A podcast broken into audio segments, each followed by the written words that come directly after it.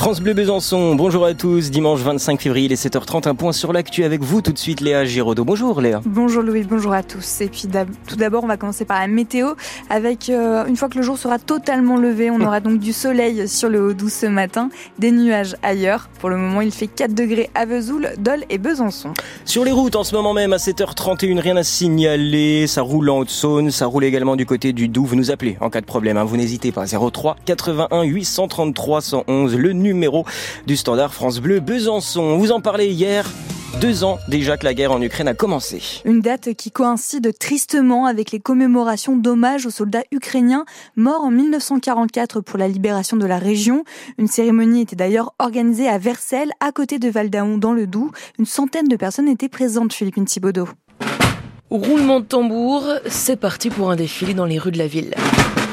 Et puis un rappel des faits par Gérard Mel, le président du Souvenir français du canton de Versailles-Pierrefontaine. Donc ils ont égorgé leur garde SS. L'homme décoré de plusieurs médailles dépose alors une gerbe sur la stèle des soldats ukrainiens, des soldats la France. Ça fait deux ans maintenant que la guerre a commencé. Le souvenir français est un gardien de la mémoire. Il est utile de la commémorer, de la faire passer aux jeunes générations. Dans le groupe des porteurs de drapeaux, il y a justement un jeune ingénieur de Val d'Aon, membre de l'association des convois solidaires, association de soutien aux Ukrainiens.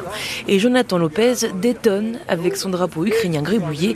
Il décrit ce qui est écrit. C'est des remerciements parce que je suis allé former des équipes de pompiers en Ukraine dans le cadre de notre mission humanitaire avec les convois euh, solidaires. Le président des convois solidaires Daniel Federspiel n'est pas loin. Lié la commémoration aux soldats ukrainiens et l'anniversaire des deux ans de guerre en Ukraine était essentiel pour lui. Les Ukrainiens en 1944 se sont battus contre le dictateur Hitler. Les Français qui vont aider sur place en Ukraine se battent contre le dictateur Poutine. On fait la même chose avec 80 ans d'écart. La cérémonie s'est terminée par l'hymne français, la Marseillaise, et l'hymne ukrainien intitulé L'Ukraine n'est pas morte.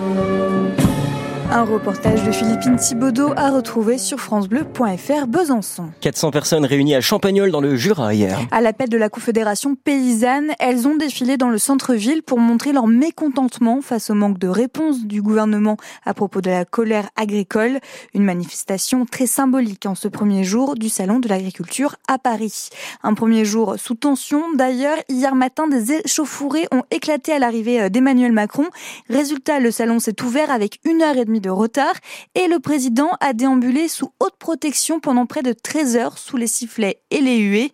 Emmanuel Macron qui a par ailleurs accédé à deux revendications des agriculteurs, la fixation future d'un prix plancher de vente pour les produits agricoles et l'élévation au rang d'intérêt général majeur de l'agriculture. De l'ombre pour attendre les transports en commun. En végétalisant les arrêts de bus et de tramway du Grand Besançon, une cinquantaine d'arbres devraient être plantés dans 12 stations comme celle d'Orchamps celle de Giblotte ou encore celle du stade Léo-Lagrange.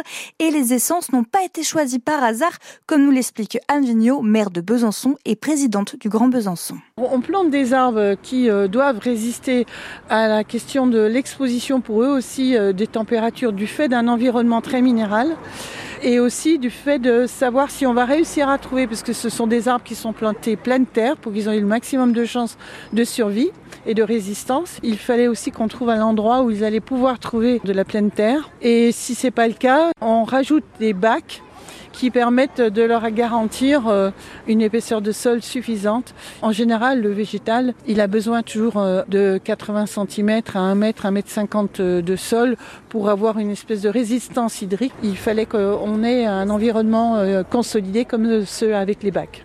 Budget total de cette végétalisation pour cette année, 250 000 euros.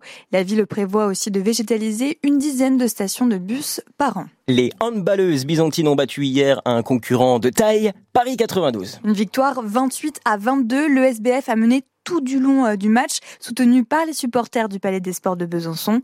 Avec euh, cette victoire en première division, le club byzantin se rapproche un peu plus du top 5 européen. Et puis en cyclisme, Romain Grégoire a terminé deuxième de l'Ardèche classique. Le coureur de la Groupama FDJ a été battu euh, sur le fil au sprint par l'Espagnol Juan Ayuso. Romain Grégoire qui sera donc aujourd'hui sur la Drôme classique aux côtés du Jurassien Alexis Villermo.